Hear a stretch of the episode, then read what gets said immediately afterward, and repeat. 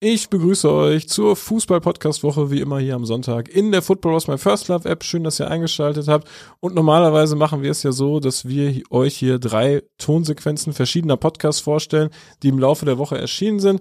Dieses Mal gibt es wieder ein kleines Hörbuch-Spezial, denn in der Football aus My First Love App befinden sich auch einige Hörbücher zum Thema Fan- und Fußballkultur und die möchten wir euch natürlich auch nicht in dieser Vorstellung hier vor, vorenthalten. Ich habe mir dafür drei verschiedene Bücher rausgesucht und wir fangen an mit dem Fußballtourist. Das ist das Buch vom Prof von Jason Stanley, der auch den Profcast hier in der App betreibt und da hören wir mal schnell in ein Kapitel rein. Hörbuch Der Fußballtourist. Gelesen von Jason Stanley. Ja, du bist also das Schwein, was zu faul ist, mal ein Buch zu lesen und stattdessen sich das lieber anhören kann bei diesem legendären Streaming-Podcast-Dienst Football was my first love. Als ich die Anfrage bekommen habe, dieses Hörbuch hier zu verfassen, habe ich gesagt, hm, ja gut, das können wir gern so machen. Äh, was ihr vielleicht nicht wisst, ich werde hier pro Kapitel für die jeweiligen Minuten einzeln bezahlt. Das heißt, das kann gut sein, dass ich gleich mal dem Postboten die Tür aufmache, auf Klo gehe oder mir mal was zu essen äh, vorbereite, damit sich das schön hier in die Länge zieht und ihr einfach mal zwei Minuten lang gar nichts hört. Wenn ich mich übrigens verlese oder verhaspel, dann ist das so gewollt, das ist Teil des Buches. Und äh, wenn ich irgendwelche Fachbegriffe aus dem Ausland falsch vorlese, dann ist das ebenfalls gewollt und nicht davon zu verschulden, dass ich eine geringe Schulbildung habe. Also fangen wir einfach mal an. Jason Stanley, der Fußballtourist. Prolaps statt Prolog. Als Kind war ich schon damals ziemlich hässlich. Das Interesse am Fußball bekam ich dafür jedoch etwas später. Es war ein grauer Septembertag im Jahr 1995 als ich mal wieder Gedanken verloren und ohne Beschäftigung die Decke in meinem trostlosen Jugendzimmer anstarrte. Anders als bei vielen anderen schleppte mich an diesem denkwürdigen Tag nicht mein Vater zum Fußball, sondern meine Mutter. Das kann sich ja wohl nun wirklich keiner mehr vorstellen. Das Volksparkstadion in der Hochphase der bösen Onkels galt damals schon als berüchtigter Ort, bevölkert von Halbkriminellen und Faschos. Zur Sicherheit musste deshalb mein älterer Bruder mit. Es war ein 0 zu 0 gegen Hansa Rostock, wobei mich eigentlich gar nicht mal das Spiel auf dem Rasen fesselte, sondern vielmehr die unglaubliche Atmosphäre in der Westkurve.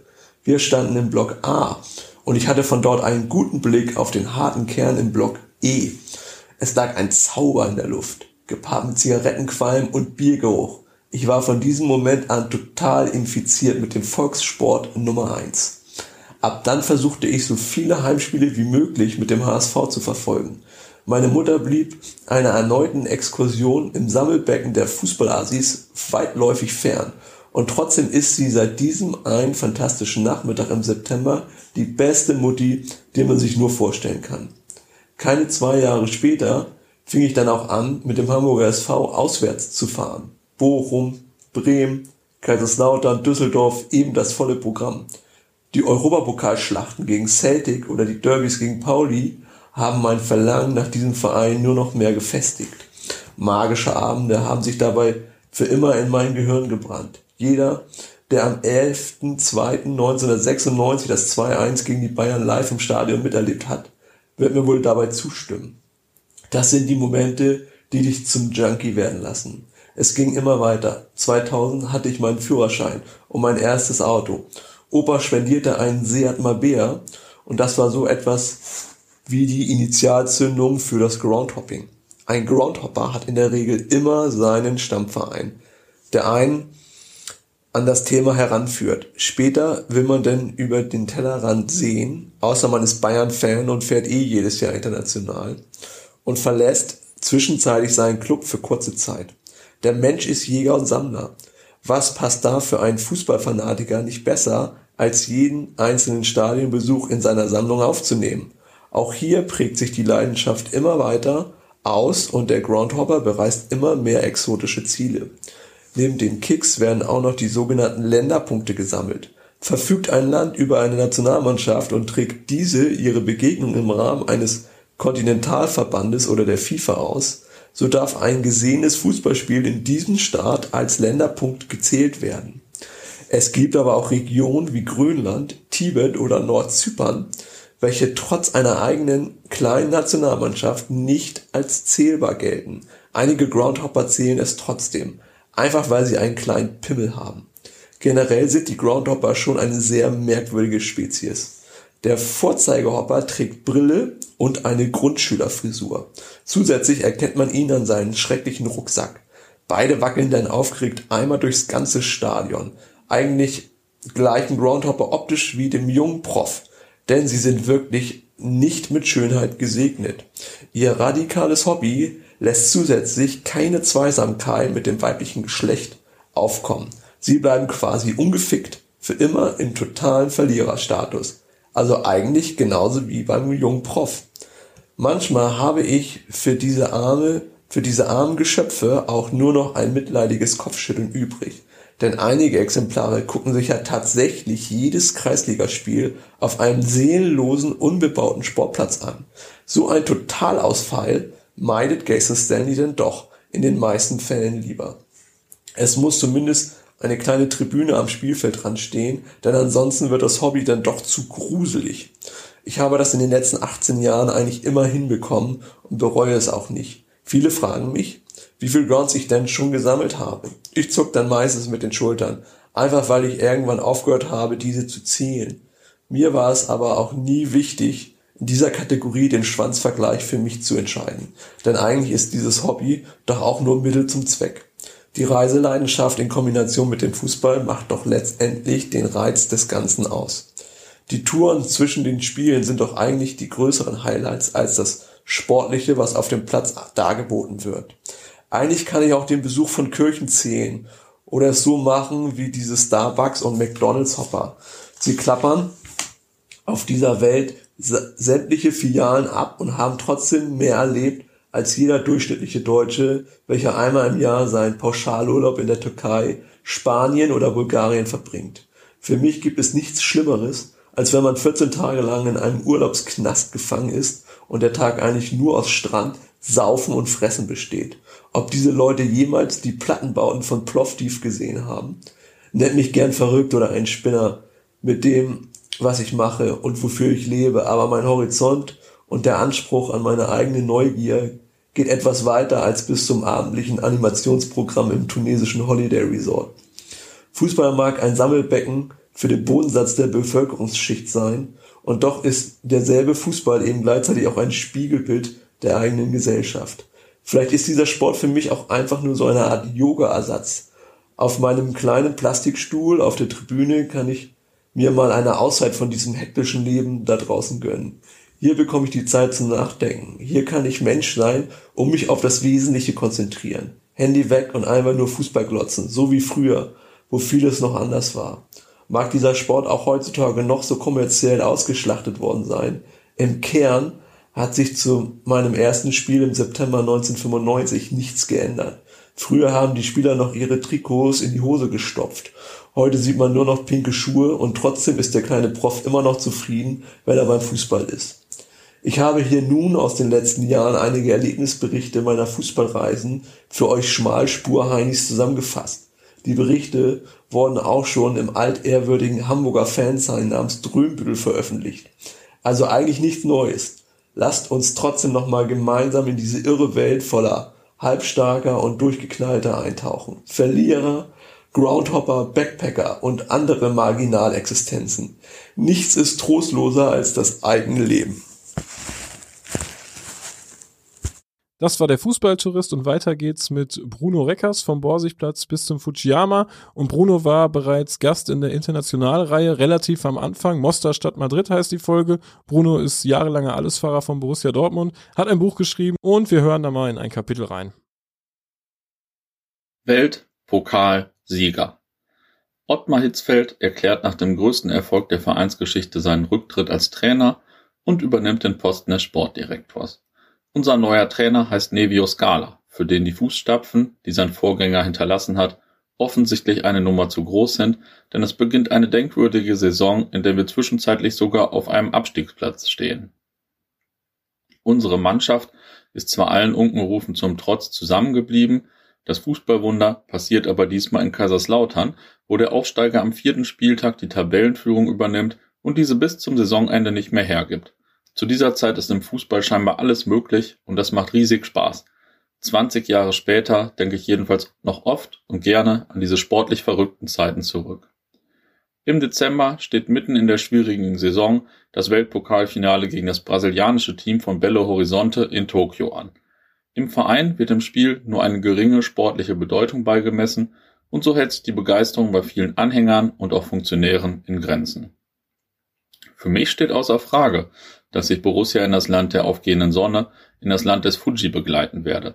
Das hört sich romantischer an, als es ist, denn es stellt sich heraus, dass Tokio in großen Teilen ein lärmender, chaotischer Moloch ist. Wir sind mit 15 Mitgliedern des Fanclubs Jungferntal von Düsseldorf aus über London nach Japan geflogen. Das riesige Shinagawa Prince Hotel ist mit nichts vergleichbar, was ich bisher gesehen habe. Die Größe ist atemberaubend. Es gibt über 100 Bowlingbahnen, eine hauseigene Golfanlage und in der 39. Etage vier Bars, von denen eine immer geöffnet hat. Das kommt uns natürlich sehr entgegen. Überhaupt scheint hier alles eine Nummer größer zu sein. Von hier oben haben wir eine gute Sicht auf die riesige, gleichnamige S-Bahn-Station Shinagawa. Diese ist so groß wie der Dortmunder Hauptbahnhof und es fahren noch bis weit nach Mitternacht Züge so lange wie ICEs im 10-Minuten-Takt ein und aus. Während die anderen ihre Grundlage für den abendlichen Ausgang bei McDonalds schaffen, entscheide ich mich als einziger für eine Mahlzeit in einer Sushi-Bar. Die Speisekarte ist ein Bilderbuch. Da ich die Schriftzeichen weder lesen kann noch aussprechen könnte, bestelle ich bei den immer freundlichen Japanerinnen mittels Fingerzeig. Das Essen ist ein Traum. Danach suchen wir eine Bierbar. Die von uns bestellten 2,5 Liter Krüge werden mit Musik, Wunderkerzen und riesigem Tamtam serviert. Wir sind gespannt, wie lange die Japaner das bei zehn durstigen Borussen durchhalten wollen. Da wir aber am nächsten Tag früh zu einer Stadtrundfahrt aufbrechen wollen, geben wir nur Halbgas. Unsere Reiseführerin, Frau Ikea, zeigt uns den Kaiserpalast, Klöster und den Fuji, den man bei gutem Wetter von Tokio aus sehen kann. Hotte und ich schauen uns danach noch ein Brauereimuseum an. Das U-Bahn-Fahren ist in Tokio ein Erlebnis für sich. Täglich wird das Verkehrsmittel von 7,8 Millionen Fahrgästen genutzt. Die Folge sind oft vollkommen überfüllte Züge. Auch wir machen Bekanntschaft mit den berühmten, mit weißen Handschuhen uniformierten Tokio U-Bahn-Drückern die an den Bahnsteigen die Menschen in die Waggons quetschen. Und wir machen in der U-Bahn noch eine interessante Entdeckung. Jede Station hat ihre eigene Erkennungsmelodie, was uns darauf schließen lässt, dass man nur ein gutes Hörgedächtnis haben muss, um den Weg zurück ins Hotel zu finden. Mit diesem Wissen geht es zum alten Tokio Olympiastadion von 1964. Japan gefällt mir. Im Stadion hat sich eine für ein Fußballspiel merkwürdige Stimmung entfaltet. Auf der einen Seite eine kleine Gruppe trommelnder Brasilianer, auf der anderen Seite ein Grüppchen biertrinkender Dortmunder und dazwischen ahnungslose Japaner, die mit der Aktentasche unter dem Arm anscheinend direkt von der Arbeit gekommen sind. Staune, wie ruhig 55.000 Menschen sein können und wähne mich zeitweise eher auf einem Klavierkonzert als in einem Fußballstadion. EC Cruzeiro Belo Horizonte macht das Spiel, Stoffel Klos hält jeden Ball, wir schießen zwei Tore und werden so Weltpokalsieger. Weltpokalsieger, Weltpokalsieger. Ich glaube, ich träume. Wir, Borussia Dortmund, sind die beste Mannschaft des Erdballs. Das muss gefeiert werden. Mit Karin, Petra, Toto und Carsten suche ich eine kleine Kneipe im schillernden Vergnügungs- und Einkaufsviertel Harajuku, das wir sofort in Harald Junke umtaufen. Aber wir lassen das riesige Lichtermeer mit seinen Türstehern und Lockvögeln vorsichtshalber hinter uns und finden am Rande des Getümmels ein kleines landestypisches Restaurant mit Bierausschank. Eigentlich besteht der Laden nur aus einem Tresen und einem langen Tisch mit Sitzgelegenheit. Dieser befindet sich zwischen dem Tresen und der Wand und damit ist der Raum auch komplett ausgefüllt. Es ist so eng, dass, wenn einer die Toilette aufsuchen möchte, alle anderen aufstehen müssen. Die Küche, bestehend aus einem fortdauernd qualmenden Grill und einer Mikrowelle, befindet sich hinter dem Tresen. Der Grill ist direkt neben dem Spülbecken in den Tresen eingelassen. Als wir etwas zu trinken bestellen wollen, wird uns gesagt, dass wir erst etwas zu essen bestellen müssen. Erst essen, dann trinken. Okay, von mir aus. Das Gericht, das wir serviert bekommen, sieht aus wie Vanillepudding, schmeckt aber nach Fisch. Da müssen wir jetzt alle durch. Und wenn wir danach sterben, dann wenigstens als Weltpokalsieger, denke ich mir. Anschließend werden uns gegrillte Köstlichkeiten serviert, von denen ich bis heute hoffe, dass es Geflügel war. Dazu gibt es Bier und jede Menge des japanischen Reisweins Sake, der zu unserer Verwunderung in der Mikrowelle erwärmt wird. Es ist ein lustiger Abend, an dem wir eine uns vollkommen fremde Kultur kennenlernen und die japanische Gastfreundschaft genießen. Das mit der fremdartigen Kultur kennenlernen beruht aber ganz sicher auf Gegenseitigkeit. Ob die Japaner dies auch genießen, ist an den durchgängig freundlichen Gesichtsausdrücken jedoch nicht ablesbar. Gegen vier Uhr nachts fragen wir unsere immer noch freundliche Bedienung nach den Öffnungszeiten. Man gibt uns zu verstehen, dass geschlossen wird, wenn der letzte Gast gegangen ist. Das nenne ich mal verbraucherfreundlichen Service. Um sieben Uhr lassen wir uns die Rechnung geben. Die stattlichen 650 Mark ist uns der Abend wert, allerdings haben wir jetzt ein größeres Problem. Um neun Uhr geht unser Bustransfer zum Flughafen. Aber wo ist unser Hotel? Und wo ist die nächste U-Bahn-Station? Und wie war nochmal die U-Bahn-Melodie? Irgendwie hört sich jetzt alles gleich an. Angetrunken wie wir alle sind, tragen wir es mit Humor. Wie durch ein Wunder schaffen wir es im Tokioer Großstadtdschungel, den richtigen Weg zu finden. An der Hotelrezeption wartet bereits, sichtlich nervös, mein Zimmernachbar Udo mit gepackten Koffern. An dieser Stelle sei nochmal ein herzlicher Dank fürs Packen meines Koffers gesagt und sorry für das späte Erscheinen. Man wird schließlich nicht jede Woche Weltpokalsieger. Das war Bruno Reckers und den Abschluss macht das Buch Fußball in der DDR aus der Fußballfibel mit dem Kapitel über den BFC Dynamo. Schiebermeister BFC Dynamo. Staatssicherheitschef Erich Mielke war seit der Gründung der SV Dynamo deren Vorsitzender und er war glühender Anhänger der Eishockeyspieler wie der Fußballspieler von Dynamo. Als solcher saß er natürlich auch regelmäßig im Stadion. Anlässlich der zweiten BFC-Meisterschaft 1980 verkündete er gegenüber den Konkurrenten aus Dresden, man müsse das doch verstehen, die Hauptstadt brauche einfach einen Meister. Es gibt Beispiele, an denen sich nachweisen lässt, dass einige Schiedsrichter sich dem Club sehr nahe gefühlt haben, um es mal vorsichtig auszudrücken. Das war vorauseilender Gehorsam einerseits, es steckte aber auch dahinter, dass man sich möglichst nicht mit der Staatssicherheit verdirbt, wenn man auf die internationale FIFA-Liste wollte. Und es spielte auch eine Rolle, dass einige der Leute direkt bei der Polizei angestellt waren. So Horst Friedmann, Sportredakteur Deutsches Sportecho. Was man gewissen Schiedsrichtern angelastet hat, waren Entscheidungen, die, ja, BFC-freundlich waren. Die eine oder andere Entscheidung kann man sicher von allen Seiten gesehen auseinandernehmen. Tatsächlich waren wir, wie 99,9 Prozent aller Schiedsrichter auch, als sehr charakterfest angesehen. So Siegfried Kirschen, Oberliga-Schiedsrichter. Eine umstrittene Schiedsrichterentscheidung von Bernd Stumpf im März 1986 für den BFC Dynamo führte zur lebenslangen Sperrung des Schiedsrichters. Ein im Jahr 2000 aufgetauchtes Video beweist jedoch die Korrektheit des damaligen Strafstoßpfiffes und die unberechtigte Sanktion Stumpfs. Jedoch kann man Stumpf mangelndes Fingerspitzengefühl vorwerfen, da er sehr lange nachspielen ließ, obgleich das ganze Stadion pfiff und Schiebung brüllte, als sehr spät der Elfmeter stattfand. Das war die Fußball-Podcast-Woche. Hört auch gerne mal bei den Hörbüchern rein und wir hören uns hier nächste Woche Sonntag wieder.